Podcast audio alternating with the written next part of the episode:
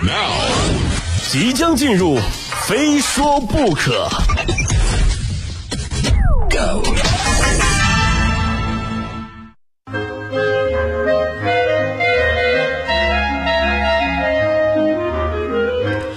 欢迎来到今天的《非说不可》，我是鹏飞。自从当了父亲之后呀，孩子的事儿真的是家里的头等大事儿，每天都得花时间去伺候他的衣食住行。我经常陷入沉思呀，我说这才一岁多，就耗费我们这么多精力，那将来上学可怎么办呢？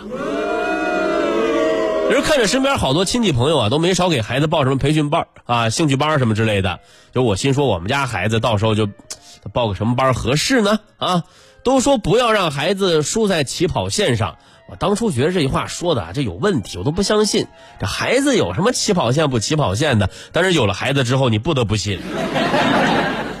前阵子爆火的《三十而已》啊，顾家不惜卖掉各种奢侈品，给孩子报马术班，引发了讨论。然而呢，顾家是焦虑呢，只是中国三千万中产家庭的冰山一角。国家统计局数据显示，中国的中产家庭标准呢是年收入十到五十万元啊，有房有车能旅游。当然了，在一线城市呢，中产的门槛可能更高了。那这些家庭的孩子呢，往往就读于一些啊优质的学校啊，小小年纪就会演奏很多乐器啊，有很多特长。不过家长们并不满足，他们的脸上永远写着三个字：不能输。曾经有位妈妈在社交网络上晒出孩子一周的安排啊，周一钢琴，周二奥数，周三围棋，周四英语，周五书法，周六画画啊，只有周日一天自由活动。普通人是睁大双眼，我的天哪，这妈疯了吧？孩子太累了啊！但是有些父母看后摇摇头，哎呦，这算什么呀？学的也太基础了，跟我们家孩子呀根本就没法比。您听这话这语气啊，这兴趣班还有鄙视链呢。就这一了解啊，好家伙，这鄙视链存在的还真的挺多的。比方说运动类项目的鄙视链啊，孩子学马术的瞧不起学高尔夫的，学高尔夫的瞧不起学冰球的，学冰球的瞧不起学击剑的，学击剑的瞧不起学棒球的，学棒球的瞧不起学网球的，学网球的瞧不起学足球的，学足球的瞧不起学跆啊学跆拳道的啊学跆拳道的瞧不起学羽毛球乒乓球的啊，然后以上这些都瞧不起跑步的 啊，毕竟这跑步什么的也不需要培训班啊。体育这永远是精英教育的核心，对吧？在很多家长看来，运动不只是流汗啊，更是孩子人生路上的挑战，是毅力与耐力的体现。咱就说这几年吧，马术突然火起来了。哎呀，这朋友圈里面没晒过孩子全副武装在马背上的照片，都不好意思说孩子是一个运动男孩。我虽然没上过马术课，但我起码知道马术课肯定不便宜。如果涉及到了租马、买装备、买马、寄养，那价格更是高到无法想象了。但尽管如此呢，还是有很多家长啊，咬着牙给孩子报马术课啊。问起原因，家长都说，嗯，这个锻炼身体是一方面啊，更重要的是可以让孩子跟动物有更亲密的接触，让让让他啊可以培养自己的爱心。这个这个理由啊，这个理由，说实话我不太能够能够接受，就跟动物接触培养爱心。那为什么非要花那么多钱去报马术班？你可以让他去放羊、放牛啊，对不对？啊，再不济你领他到小区里转一转，看看蚂蚁、蚯蚓什么的也行啊，一样能跟动物接触啊，对不对？而且还不花钱。其实说白了吧，之所以学马术啊，我觉得啊，就还是因为够酷。啊，你就问其他家长，哎，你们给孩子啊报了什么班啊？啊，还家长说了，我们给孩子报了足球、羽毛球、啊游泳。哦，我们家孩子马术，你赢了，对不对？不过我是真没觉得哪儿好啊，主要是因为贵啊，这这这么贵呢啊。我我们家还是算了啊。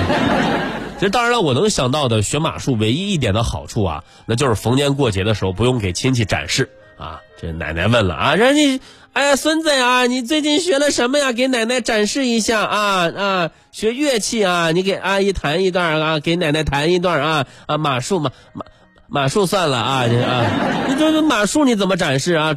除非父母趴到地上啊。就除了运动类项目的，学乐器的也有一套鄙视链啊，给大家说说啊，学管风琴的瞧不起学竖琴的。学竖琴的瞧不起学大提琴的，学大提琴的瞧不起学小提琴的，学小提琴的瞧不起学长笛的啊，后面还有萨克斯、架子鼓，排在最后的竟然是钢琴。我的天呐，学钢琴的竟然在鄙视链的尾端。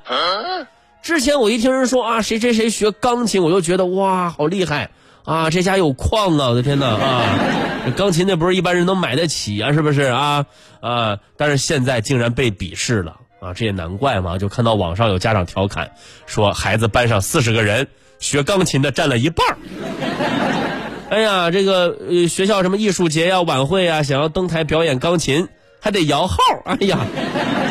相似境遇的还有古筝、吉他、呃尤克里里，有这些乐器，在很多人看来都不配进鄙视链啊。二十年前学古筝的自带一种不食人间烟火的仙女气质，现在只能沦为公司年会的串场表演。十年前抱着吉他唱一首《海阔天空》可以追到心爱的女生，如今呢成为天桥底下艺人的最起码的饭碗啊要求。还有智力类培训班的鄙视链。啊，学围棋的瞧不起学国际象棋的，学国际象棋的瞧不起学中国象棋的，学中国象棋的瞧不起学军棋的，学军棋的瞧不起学五子棋的，学五子棋的啊瞧不起学跳棋的。我最擅长的是飞行棋，但是我同样不配进这个鄙视链，因为他们都懒得瞧得起我啊。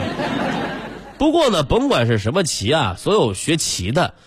都被其他类别的兴趣班鄙视了啊！你学什么呀？啊啊，棋类哈，哼，穷人啊，对吧？因为学下棋的好像显得都不太有钱的样子啊。当然这不是我说的啊，就是很多网上的一些一些评论、一些留言啊。真的，我就我就我相信很多家长应该跟我一样，都特别特别的费解，把孩子送到兴趣班你说应该是为了开发孩子的潜能，这怎么一不小心变成了名利的？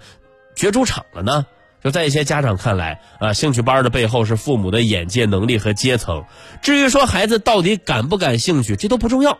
啊，有人说这些家长呢，尤其是中产家庭的家长，把自己和孩子逼得太狠了，让孩子自由选择，有一个快乐的童年不好吗？其实他们的焦虑，仔细想想也能理解。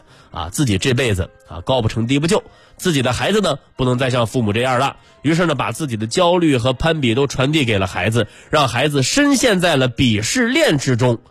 其实这都是父母的私欲呀。人生哪有胜负啊？但孩子却有可能不堪重负，丧失对学习的兴趣，甚至丧失对自己的信心。